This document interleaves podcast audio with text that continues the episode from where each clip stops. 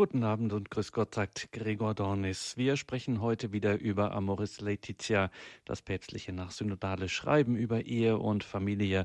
Mein Name ist Gregor Dornis. Amoris Laetitia ist in aller Munde. Wir sprechen heute auch nicht einfach nur drüber, sondern wir schauen wieder direkt hinein. Wir lesen hier ein einzigartiges, umfangreiches Dokument aus päpstlicher Feder das aus mehr besteht als nur einer Fußnote. Und eines müssen wir ganz ehrlich sagen, das ist auch unleugbar. Wir befassen uns hier mit einem Schreiben, das uns wirklich alle betrifft, egal in welchem Stand wir uns befinden. Dieses Thema ist existenziell, betrifft uns alle.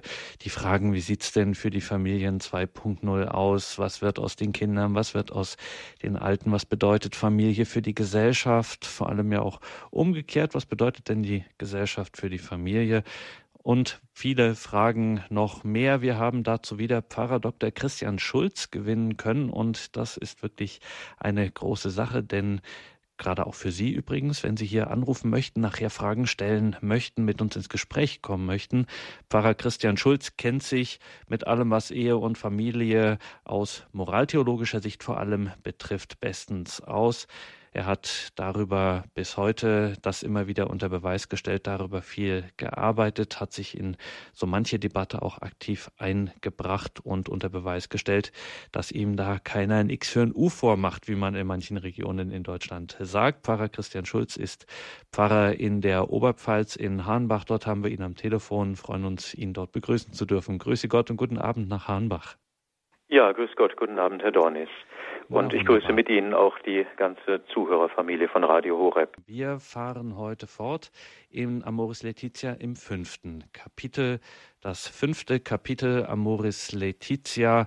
Vielleicht haben Sie ja, hat ja der ein oder andere zu Hause dieses Schreiben im Internet. Ist es auch ganz einfach verfügbar. Da muss man nicht mal auf irgendeine Homepage gehen und das dann suchen, sondern googeln Sie es einfach. Der erste Eintrag, der Ihnen ausgespuckt wird, ist die Seite des Vatikans und dort dann das fünfte Kapitel ist überschrieben mit die Liebe, die fruchtbar wird. Und jetzt lese ich mal den Eröffnungspunkt mal im ganzen vor, Pfarrer Schulz, weil das sind wirklich starke Worte. Es eröffnet zunächst mit dem Satz 165, die Liebe schenkt immer Leben. Und dann zitiert Papst Franziskus den heiligen Johannes Paul II. mit einem Zitat aus dem Schreiben Familiaris Consortio. Da steht, darum erschöpft sich die eheliche Liebe nicht in der Gemeinschaft der beiden, während sich die Eheleute einander schenken, schenken sie über sich selbst hinaus die Wirklichkeit des Kindes, lebender Widerschein ihrer Liebe, bleibendes Zeichen ihrer ehelichen Gemeinschaft, lebendige und unauflösliche Einheit ihres Vater und Mutterseins.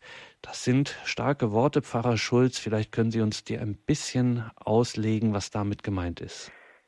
Ich denke, dass einen guten Zugang zum Verständnis dieses einleitenden Satzes oder Zitates, das Sie gerade vorgelesen haben aus dem apostolischen Schreiben Familiaris Consortio, darin liegen kann, wenn wir uns noch einmal erinnern, was an anderer Stelle eingangs Papst Franziskus geschrieben hat über die theologische Verknüpfung äh, des Trinitäts, des Dreifaltigkeitsgedankens und der Familie.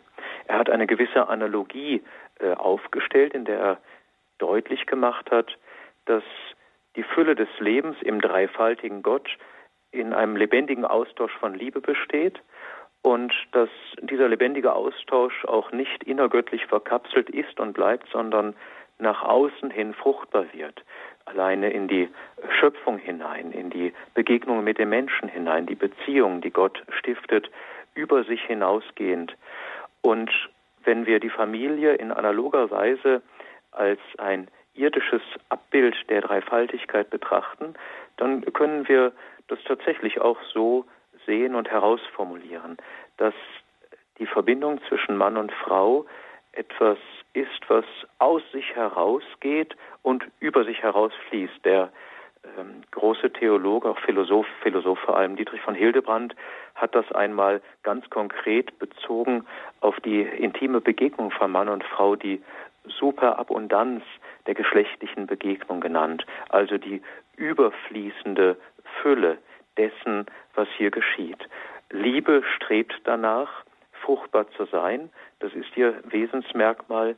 Und diese Liebe realisiert sich einmal in der konkreten Fruchtbarkeit, das hat mit äh, der Physis, mit den biologischen Anlagen von Mann und Frau und im Miteinander eben in der Fruchtbarkeit zu tun, aber ist auch wesentlich eine ebenso geistig-geistliche Dimension, die aber, damit sie nicht nur ein Wort oder eine Idee bleibt, gleichermaßen immer wieder danach sucht, konkretisiert und auch ins Leben hineingeholt zu werden.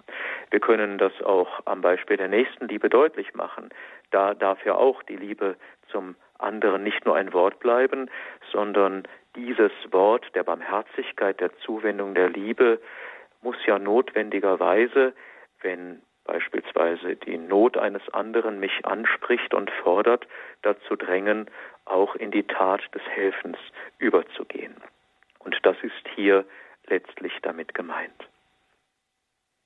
Naja, bei der Nächstenliebe, Pfarrer Schulz kann das ja noch einleuchten und da, ja, da sind die Konsequenzen ähm, vielleicht nicht so stark, aber gerade dieses Thema Kinder, das Offensein für Kinder, wir haben da hier an dieser Stelle schon mal drüber gesprochen, das ist ja heutzutage gerade auch angesichts der gesellschaftlichen Verhältnisse gar nicht mehr so leicht. Also wie klassischerweise, was weiß ich, zwischen 18 und 21 sieht man zu, dass man heiratet und eine Familie gründet.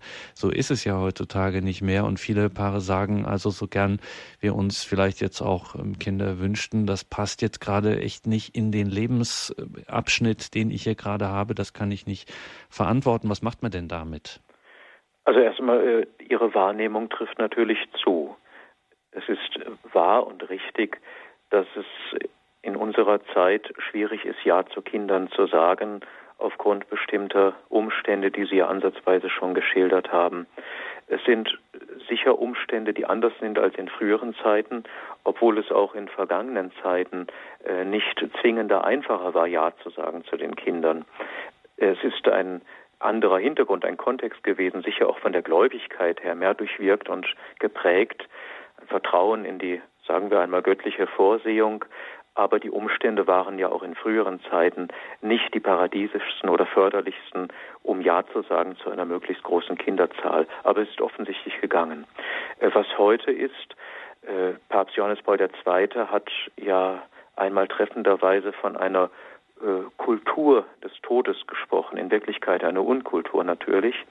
Und diese Kultur des Todes bedeutet, dass der Trend im Grunde genommen ein eher lebens feindlicher Trend ist in der Gesellschaft. Das muss sich nicht immer äh, ausdrücken in einer wirklichen Aggression dem Leben, auch dem Kind gegenüber, aber wir müssen einmal fragen, was sind die Hindernisse, die letztlich ein großzügiges Ja zu den Kindern oder zum Kind selbst äh, bedeuten. Im Wesentlichen kann man sagen, solche Hindernisse liegen vielfach in unserer Gesellschaft in einem Bereich der Ökonomie begründet. Äh, späterhin, gerade in diesem Abschnitt Die Liebe, die fruchtbar wird, wird der Heilige Vater auch darauf eingehen, gewissermaßen reden von einer Durchökonomisierung der Gesellschaft.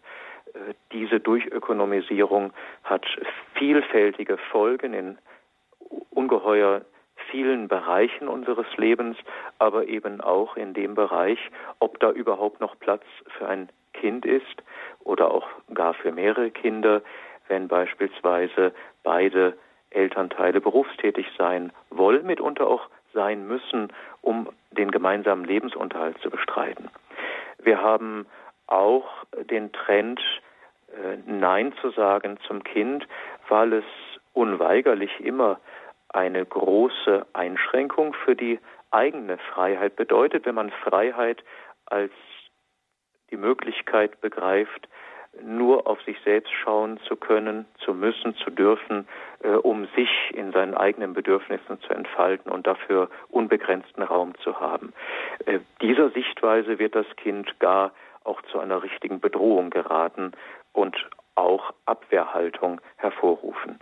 Also richtig ist es, Ja zum Kind, Ja zum Leben zu sagen, ist überhaupt nicht selbstverständlich, äh, zumal nicht in unserer Zeit, in unseren Gesellschaften. Aber äh, Ja zum Kind zu sagen, ist etwas zwingend Notwendiges, wenn unsere Liebe, die wir ja fordern im menschlichen Miteinander, tatsächlich auch Hand und Fuß bekommen soll und wenn Liebe eben auch fruchtbar werden soll.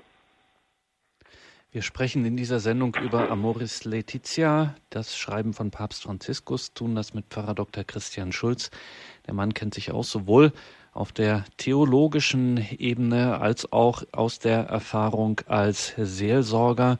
Und jetzt, Pfarrer Schulz, wir sind schon bei der gesellschaftlichen Dimension. Das wundert nicht, wenn man über ein Schreiben von Papst Franziskus spricht. Da ist er einfach ein Mahner. Da benutzt er sehr die prophetische Dimension des Amtes und zeigt da vieles auf.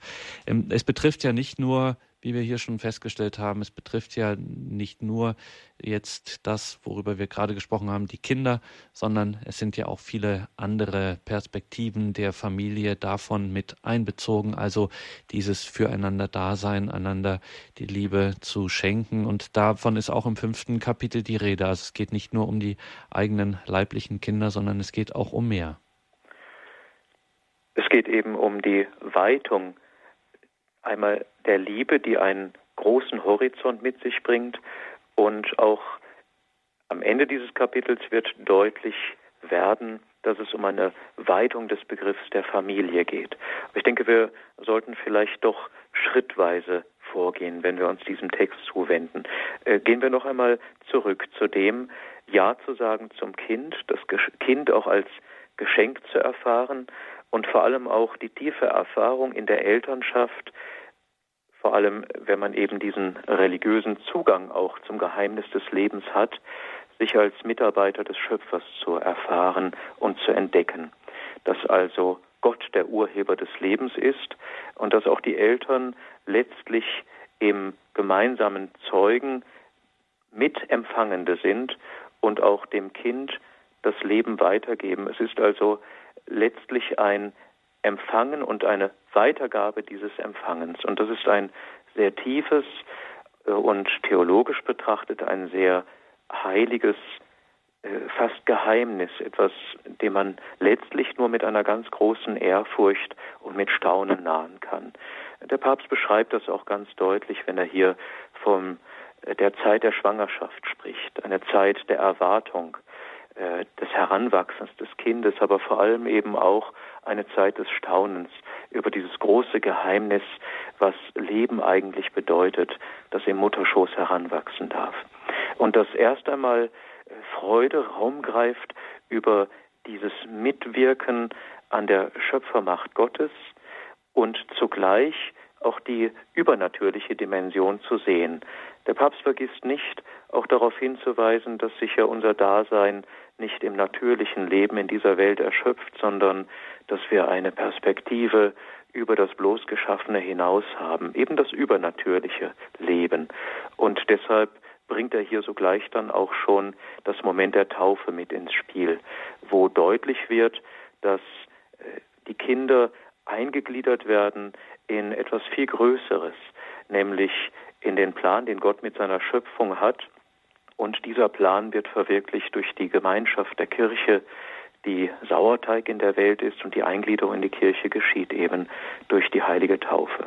Im Grunde genommen entfaltet er hier, er hier einen Gedanken, der uns schon in der Enzyklika äh, Pius XI. Casti begegnet, der einmal äh, dort an einer Stelle geschrieben hat, 1930 ist die Enzyklika verfasst, äh, liebe Eltern, bedenkt, dass ihr nicht nur Kinder empfangt, dass sie Bürger dieser Welt werden, sondern dass sie Bürger des Himmels sein werden. Und er legt ihnen dann eben zugleich auch nahe, die Kinder zu Bürgern des Himmels machen zu dürfen. Und das ist die großartigste Aufgabe letztlich, dadurch, dass sie sie zu Kindern der Kirche machen und eben zur Taufe führen. Es gibt äh, freilich auch am Lebensanfang Gefährdungen.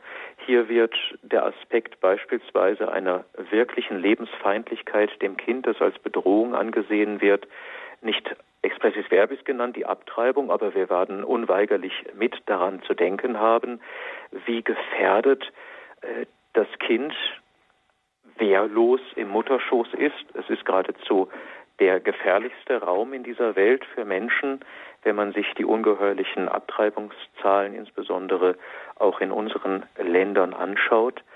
Und zugleich erinnert der Papst auch daran und entlarvt auch, dass jede Rede letztlich hohles und leeres Geschwätz ist, äh, die sich um die Lebens- und Menschenrechte dreht, dass das auch eingelöst werden muss, wenn es um die Schwächsten, eben die ungeborenen Glieder der Gesellschaft geht.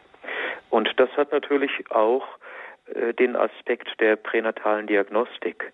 Auch darauf geht er kurz ein, auch wieder nicht äh, in direkter Art und Weise, aber hier an der Stelle doch, indem er darauf hinweist, wie großartig ein Menschenkind geschaffen ist, aber auch in seiner ganzen Individualität.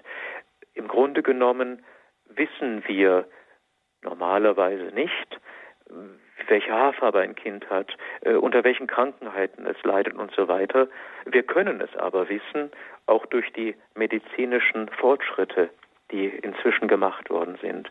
Die Frage ist dann, wie verantwortungsvoll gehe ich, wenn ich dieses Wissen schon habe, Zugang dazu habe, wie gehe ich damit um? Es spitzt sich dann natürlich auf die Frage auch einer Selektion zu.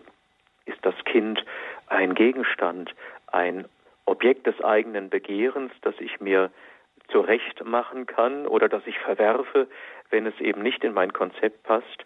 Und hier wird eben ganz deutlich gesagt, das Kind hat ein Recht darauf, so zu sein, wie es ist. Es ist Geschenk vom Vater ins Leben gerufen, vom himmlischen Vater und eben mit einem ganz wunderbaren Satz, sehr drastisch ausgedrückt, es ist kein Accessoire oder eine Lösung für eine persönliche Ruhelosigkeit, es ist ein Menschenwesen mit einem unermesslichen Wert und darf nicht für den eigenen Vorteil gebraucht werden.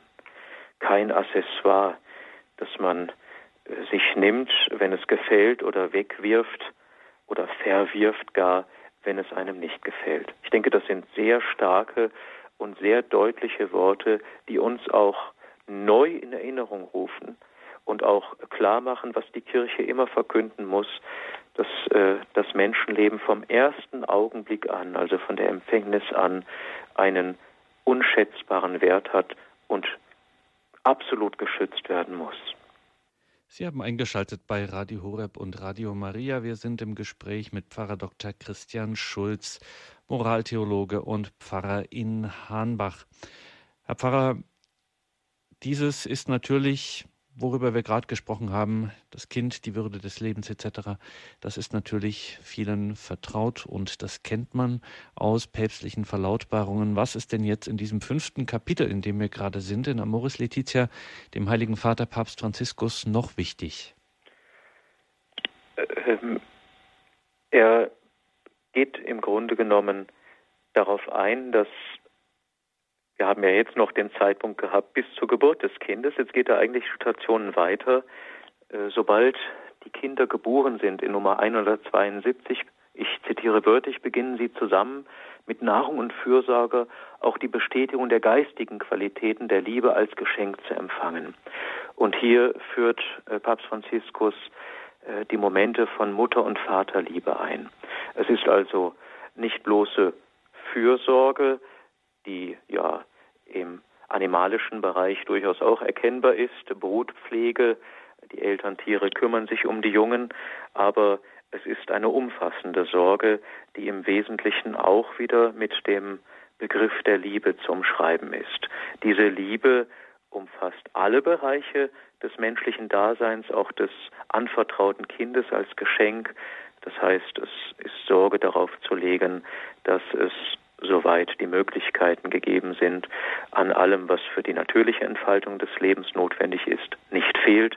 Und zugleich natürlich ganz wichtig für Wachstum und Reifung äh, des Kindes dann, Emotionalität, Zuwendung, aber eben auch die Gemeinschaft, das Geborgensein in der familiären Liebe, also als Fundament die Liebe zwischen Vater und Mutter als Ehepaar, dass also äh, dort eben auch ähm, ein Lernort der eigenen Liebe zur Entfaltung der Liebesfähigkeit ist.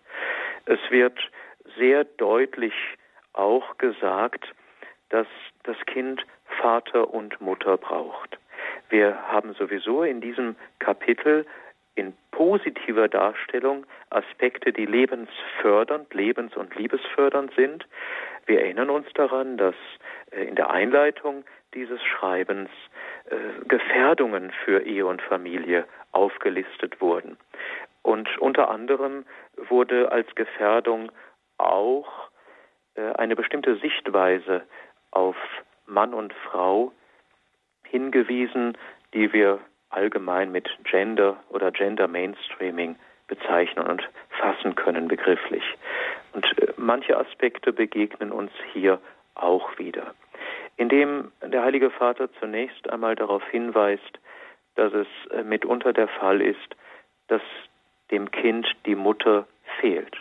Einmal tatsächlich, weil die Mutter vom Kind weggeht, mitunter auch weg muss, weil äh, die Mutter eingebunden ist in finanzielle, ökonomische Zwänge. Das ist das, was ich selbst vorhin schon erwähnt hatte, der Trend zu einer Ökonomisierung der Gesellschaft. Hier wird allerdings oftmals unter dem Denkmantel der Emanzipation die Frau aus der Mutterschaft äh, in den Beruf hineingedrängt und in Wirklichkeit gerät sie da in eine andere Art der Unfreiheit, vielleicht in eine viel verderblichere, weil die Frau da in wirklich tiefer Weise Mutterschaft gar nicht mehr leben kann. Der Papst mahnt ein, dass es ganz gewiss nicht gut ist für das Kind, gerade in den ersten Monaten und auch Lebensjahren äh, so stark getrennt zu sein von der Mutter. Wir werden sofort an die Diskussion noch in unserem Land erinnert, die vor einigen Jahren ja sehr heftig geführt wurde über die Frage der Kinderkrippen. Noch einmal, äh, wir sind uns bewusst in Wahrnehmung der Realitäten, dass es mitunter Situationen gibt und das in immer größerem Ausmaße. Ich merke das auch ganz konkret am Ort hier in meinen Kindergärten, dass der Trend zu Kinderkrippen zunimmt, auch wegen der starken Einbindung der Mütter in die Berufstätigkeit. Trotzdem wird man auch hier seitens der Kirche und aller, die sich auch verantwortlich wissen, im Blick auf die Förderung von Kindern und Familien immer wieder einbringen und die Frage stellen, ob es nicht auch andere Rahmenbedingungen und Möglichkeiten gibt, um äh, zu gewährleisten, dass Kinder ihre Mütter auch haben und dass sie ihnen nicht schon in den ersten Lebensmonaten entfremdet werden, indem sie weggegeben werden. Ganz deutlich möchte ich sagen, ich möchte niemanden brandmarken, der das so tut. Oftmals geschieht dies aus Sachzwängen heraus, aber gleichwohl bedeuten diese Fakten und Gegebenheiten, äh, die Zustände, die wir haben, ja nicht automatisch, dass es gute Zustände sind. Und ich denke, dass wir auch unsere verantwortlichen Politiker, aber auch jene, die in der Wirtschaft führend sind, nicht aus ihrer Verantwortung entlassen können, sondern einfordern müssen, dass sie Systeme, auch Fragen der Finanzierung sich ersinnen, in denen ein guter Ausgleich geschaffen wird und insbesondere das Wohl des Kindes und auch das Sein der Frau als Mutter gewährleistet und gestützt werden kann. Also Emanzipation, auch der Begriff des Feminismus wird hier von Papst Franziskus in den Mund genommen oder besser gesagt ins Wort gebracht, schriftlich niedergelegt. Er nimmt das positiv auf, aber er sagt, dieses äh, des Feminismus darf weder Uniformität anstreben, noch die Mutterschaft verneinen. Und das ist natürlich eine ganz klare Spitze auch äh, gegen jeden Gender Mainstream, weil hier deutlich wird, dass wir davon ausgehen, und das ist äh, keine Ideologie und keine Idee, sondern knüpft an den natürlichen Gegebenheiten an, dass Mann und Frau in ihrem Wesen, von ihrem Wesen her eben doch so etwas, die Frau mütterliches und der Mann wie väterliches an sich trägt und dass dies auch realisiert werden kann und realisiert werden soll in den entsprechenden Eigenschaften und in der einzigartigen Art und Weise, wie eine Frau als Mutter an ihrem Kind, äh, an ihr Kind gebunden ist und in Beziehung steht zu ihrem Kind. Und in gleicher Weise wird vom Papst aber auch die Bedeutung des Vaters in Erinnerung gerufen. Er spricht, wir kennen diese Diskussion auch schon seit einigen Jahren, von einer vaterlosen Gesellschaft, in der einerseits das Bild des Mannes eben auch als Vater äh, letztlich völlig diffus geworden ist. Es gibt keine klare Vorstellung mehr von dem, was ist eigentlich im besten Sinne auch Aufgabe und Rolle des, äh, des Mannes innerhalb der Familie und das bringt große Unsicherheiten mit sich, aber vor allem bringt es auch für das Kind das Fehlen entsprechender Identifikationsfiguren mit sich. Äh, also was die Position der Mutter, aber auch die des Vaters in der Familie anbelangt. Amoris Letizia ist heute unser Thema in der Credo-Sendung. Wir sind verbunden mit Pfarrer Dr. Christian Schulz, sind gerade im fünften Kapitel des Buches des Schreibens von Papst Franziskus. Pfarrer Schulz, weil diese Frage auch immer wieder auftaucht, uns natürlich hier beschäftigt. Wir versuchen das schon immer wieder herauszustellen, müssen wir auch an der Stelle machen, weil diese Rolle der Mutter, die Rolle des Vaters, ihrer einzelnen jeweiligen Spezifika. Der Kirche ist das immer wichtig. Wir hören das immer wieder, sei es von Bischöfen oder sei es eben vom Papst, Stichwort Gender auch. Und immer wieder fragt man sich, muss das jetzt die Kirche interessieren? Ist das wirklich ein Thema für Theologen? Kann man das nicht eher auf einer ganz anderen Ebene abhandeln? Warum mischt sich da die Kirche hinein?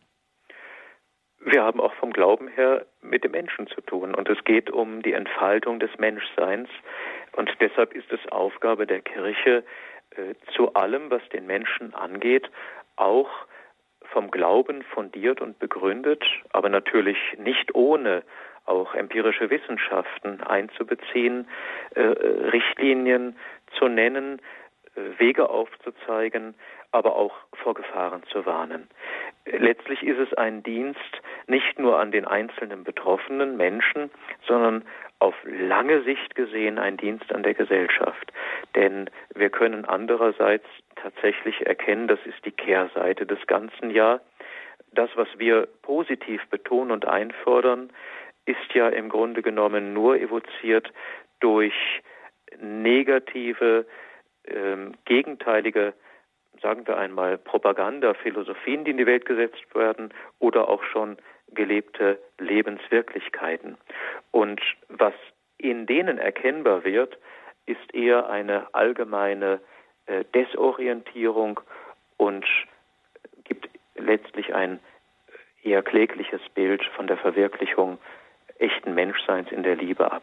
Und deshalb, es ist unsere Aufgabe, äh, gerade zu gegenwärtigen Trends, die wir für unheilvoll erachten, dass wir dagegen die Stimme erheben und einen echten Alternativentwurf anbieten, den wir nicht neu ersonnen haben, sondern der schon vom christlichen Menschenbild aus der Heiligen Schrift fundiert, aber natürlich auch mit der Vernunft äh, ohne weiteres eigentlich erkennbar und durchschaubar äh, uns gegeben ist und den wir eben auch versuchen hochzuhalten und den Menschen nahezubringen und sie vor allen Dingen auch für die Schönheit dessen zu gewinnen.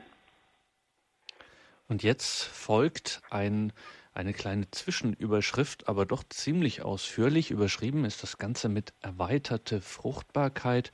Da geht es, wird der Einstieg gemacht mit so Themen wie Adoption, Pflegeelternschaft. Auch das ist dem Papst wichtig. Da wird doch einiges an, ja, da hat er einiges dazu zu sagen. Staunt man eigentlich, dass es doch so ein umfangreiches Thema noch wird.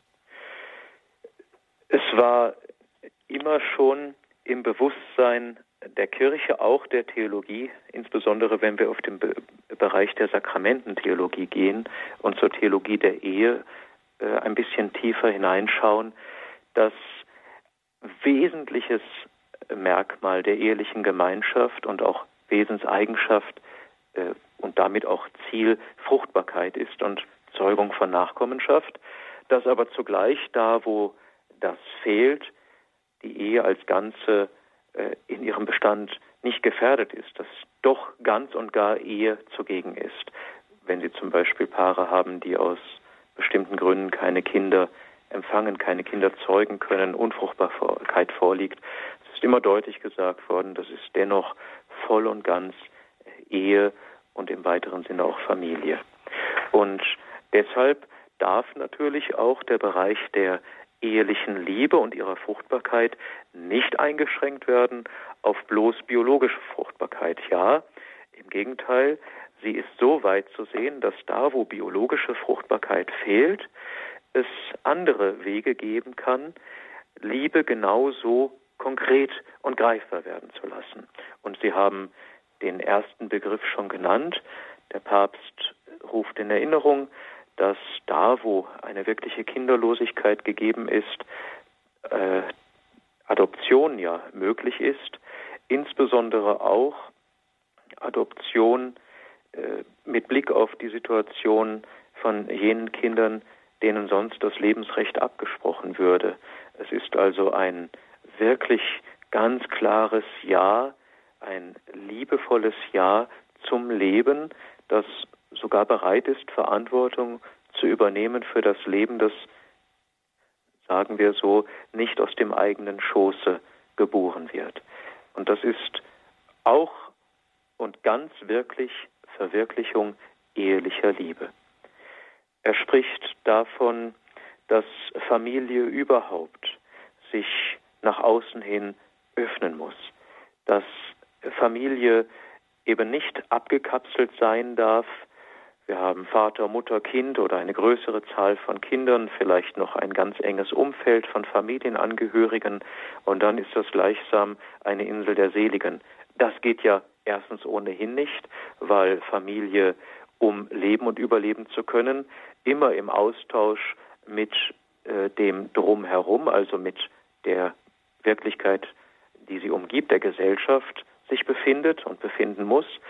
Und Familie als solche, das ist eben ein Geben und Nehmen, ist im Einzelnen wiederum Keimzelle der Gesellschaft. Die Gesellschaft äh, bildet sich aus Einzelfamilien. Aber von einer Gesellschaft, einer wirklichen äh, Kommunität, sagen wir, einer Gemeinschaft kann man ja nur sprechen, wenn Familien mit Familien und auch anderen Menschen in Bezug, in lebendigem Bezug stehen.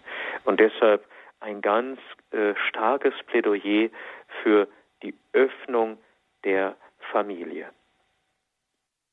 Das ist die Credo-Sendung bei Radio Horeb und Radio Maria. Heute mit Pfarrer Dr. Christian Schulz aus Hahnbach in der Oberpfalz mit seiner Reihe zu Amoris Laetitia, dem päpstlichen nachsynodalen Schreiben zu Ehe und Familie 089 517 008 008 ist unsere Hörernummer 089 517 008 008. Wir gehen als erstes nach Berlin. Dort haben wir einen Anrufer in der Leitung. Guten Abend nach Berlin. Ja, schönen guten Abend. Äh, schönen Gruß äh, ähm, an äh, den Moderator und Pfarrer Dr. Scholz. Ich habe eine Frage. Ähm, ich hoffe, dass äh, das jetzt nicht ähm, das Thema ähm, ganz meidet, aber ähm, und zwar, ähm, wir haben jetzt vier Kinder. Ähm, und ähm, ich wollte einfach mal fragen, ob es da eine Stellungnahme in, in, im Amoris Letizia gibt zu dem Punkt, dass ähm, also meine Frau war bereits äh, zweimal in der Schwangerschaft ähm, fast ums ähm, Leben gekommen, weil sie beinahe verblutet war bei der normalen ähm, Geburt und ähm, sie hat jetzt große Angst, ähm, ja, nochmal schwanger zu werden. Und ähm, mhm. ich kürze es mal ein bisschen ab und wollte einfach mal fragen, ob es da irgendwie äh, ja eine Stellungnahme gibt äh, bezüglich der Offenheit fürs Leben. irgendeine kirchliche Position, die sich ja, eine kirchliche Problem, Position. Danke, dass Sie das Problem damit ähm, haben Sie sicherlich auch eine Frage gestellt, die vielen anderen auch, äh, von denen viele andere sicher auch betroffen sind und sich freuen, wenn wir dazu ein bisschen was von Ihnen erfahren können, Pfarrer Schulz. Wie ist denn das? Wie sieht denn das die Kirche? Was gibt es denn da für Positionen? Vielen Dank. Ja, also erst einmal vielen Dank für diese Frage. Und diese Frage zielt äh, in den Anfang äh, des fünften Kapitels hinein. Wir haben das nicht angesprochen, aber äh, wir können es natürlich nachholen und ergänzen. Und zwar zitiert Papst Franziskus hier ein Wort Papst Johannes Pauls II., das er ähm, in einem Brief geschrieben hat. Und dieses Wort ist im Grunde deckungsgleich mit dem, was wir auch schon zur Frage der verantworteten Elternschaft in Humane Vitae finden. Dort wird ganz deutlich darauf hingewiesen, dass die Zahl der Kinder großzügig zu bemessen ist, aber, und jetzt kommt die wichtige Einschränkung und der ganz wesentliche Hinweis, unter Berücksichtigung der Möglichkeiten, der Ressourcen der Eltern. Und das bezieht sich sowohl auf äh, finanzielle Möglichkeiten, auf Wohnraum, als auch auf psychische Möglichkeiten und möglicherweise auch Überlastungen, die dann dagegen sprechen und auch physische, also gesundheitliche Problematiken, wie das ja offensichtlich eine Rolle spielt bei Ihrer Frau, wie Sie das schilderten. Das heißt also zunächst einmal, die Position der Kirche ist ganz klar, dass nicht um jeden Preis möglichst viele Kinder in einer Ehe gezeugt und geboren werden müssen, sondern dass die Eltern miteinander ihre ureigenste Verantwortung zu entdecken, aber auch wahrzunehmen haben, zu prüfen, können wir unter den gegebenen Umständen zu einem weiteren Kind, zu wie vielen Kindern überhaupt Ja sagen, um sie überhaupt verantwortungsvoll groß werden zu lassen, aber durchaus auch mit Blick auf die eigenen Bedürfnisse und äh, Möglichkeiten. Möglichst großzügig sein, ja, aber auch realistisch sein. Das ist, sagen wir, der eine Teil zur Beantwortung Ihrer Frage. Der andere Teil ist natürlich jener, wie ist diese verantwortete Elternschaft nun wahrzunehmen?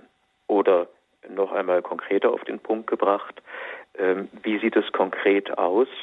Und da wird in diesem Lehrschreiben kein anderer Weg gewiesen, andeutungsweise zumindest geschieht das, äh, wie das die kirchliche Lehre seit Humane Vitae sowieso ganz deutlich sagt, dass der Weg der verantworteten Elternschaft auf dem Weg der äh, sogenannten natürlichen Empfängnisregelung, also der periodischen Enthaltsamkeit liegt.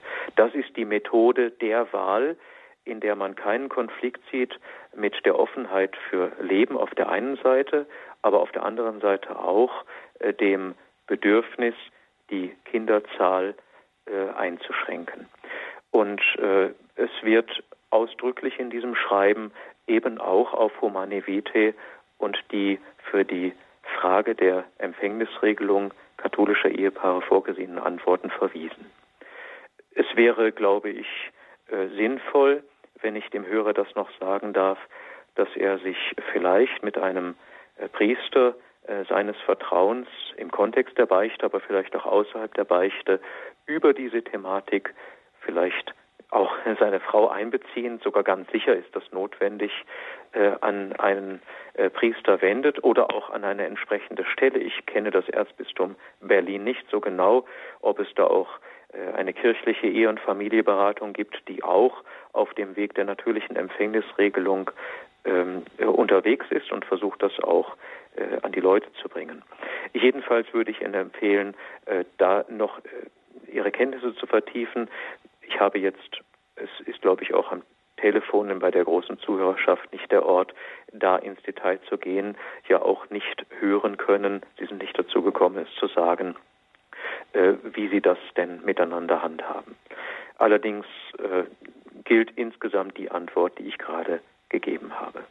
Grundsätzlich. Und Selbstverständlich, das Thema natürliche Empfängnisregelung ist natürlich auch bei uns im Programm immer wieder auch Thema. Deswegen werden wir da auch jetzt im ja, werden wir auf jeden Fall morgen dann, wenn Sie dann ins Infofeld zu dieser Sendung schauen, wird es da auch ein paar Links geben von dem, was wir da anbieten können. Und ansonsten einfach auch googeln, natürlich Empfängnisregelung. Da findet man auch die ganzen Informationen dazu. Danke für diesen Anruf. Ein Thema, wenn wir über das fünfte Kapitel von Amoris Letizia, wir können ja immer nicht alles schaffen, aber ein bisschen anschneiden müssen wir es noch. Pfarrer Schulz, das ist das Thema der erweiterten Familie, nennen wir es mal so. Also, dass Familie eben nicht einfach nur Kernfamilie zu bedeuten hat, sondern dass es hier um mehr geht, wenn wir von Familie sprechen. Was deutet der Heilige Vater hier an? Wir haben die Erweiterung der Fruchtbarkeit durch Adoption ja schon als Stichwort genannt, bevor die Hörerfragen kamen. Und äh, es wird auch deutlich gemacht, dass äh, Familie äh, mitten im Leben zu stehen hat und auch christliche Familie, eine ganz normale Familie ist mitten in dieser Welt und in dieser Normalität auch Verantwortung, soziale Verantwortung übernimmt, Pflichten erkennt, die über das Wohl der bloß eigenen Familie hinausgehen. Und wenn von der erweiterten Familie die Rede ist, stellt der Papst etwas voran, was ein sehr tiefer theologischer Gedanke ist, könnte auch sagen, gespeist aus der äh, Sakramententheologie und vor allem auch der Ekklesiologie, also der Lehre über die Kirche selbst. Das Zweite Vatikanische Konzil hat besonders betont und geprägt den Begriff der Kirche als Familia Dei, als Familie Gottes. Und wir können das im Grunde ja schon bei Jesus erkennen.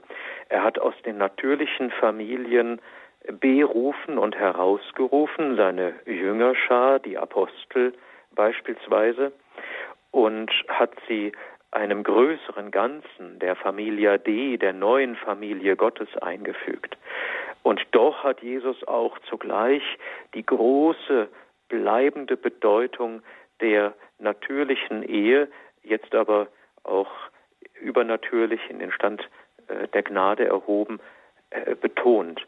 Das bedeutet also, dass wir ähm, Kirche nicht ohne natürliche Familie denken können, aber dass auch die natürliche Familie wesentlich sich immer wieder neu einbringen muss in das, was Kirche insgesamt äh, als Auftrag empfangen hat, nämlich am Reich Gottes mitzuwirken, mitten in dieser Welt. Und der Papst möchte, dass das Ganze sich speist aus einer eucharistischen Spiritualität.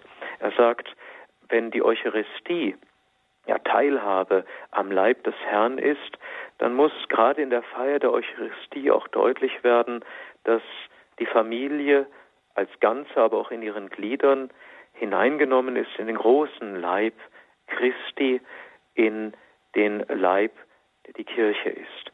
Und dieses große Mysterium ist letztlich schon ein Hineinholen der kleinen Familie in das große Ganze hinein.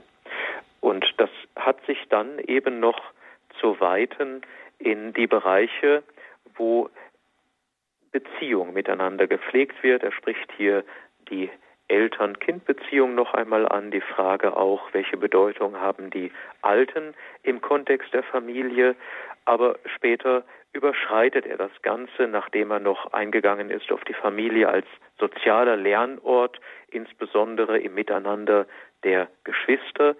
Dann kommt er zu der erweiterten Familie, die letztlich jeden Menschen einzuschließen hat. Das ist eigentlich das Ende des Kapitels, dass die Liebe, die in der Ehe und Familie im engeren Sinne gelebt wird, eine Liebe ist, die sich über diesen Horizont auszuweiten hat, hineinzubegeben hat in die Lebenswirklichkeit der Menschen überhaupt. Und er möchte, dass sich auch im Kontext von, sagen wir, halbwegs oder hoffentlich ganz funktionierenden Familien auch aufgehoben wissen, eben jene, die nicht im Vollsinne oft als Familie gesehen werden, aber die ebenso nicht ausgeschlossen bleiben sollen und dürfen von echter tiefmenschlicher Gemeinschaft und äh, Beziehung. Er nennt hier die alleinstehenden Mütter, äh, er nennt Menschen mit Behinderungen, die viel Zuneigung und Nähe brauchen, Jugendliche, die gegen Sucht kämpfen, Unverheiratete, getrennt lebende, verwitwete Personen, die unter Einsamkeit leiden, alte und kranke Menschen, die nicht die Unterstützung ihrer Kinder bekommen. Und in den Schoß dieser Familien gehören sogar die, deren Lebensführung katastrophal ist. Letztlich soll Familie hier ideal gedacht und hoffentlich immer wieder auch gelingend verwirklicht zu einem Hort der Geborgenheit werden, nicht nur für jene, die dort biologisch hineingeboren sind, sondern die am großzügigen Verschenken von Liebe aus den Familien heraus teilhaben dürfen und da hineingenommen werden.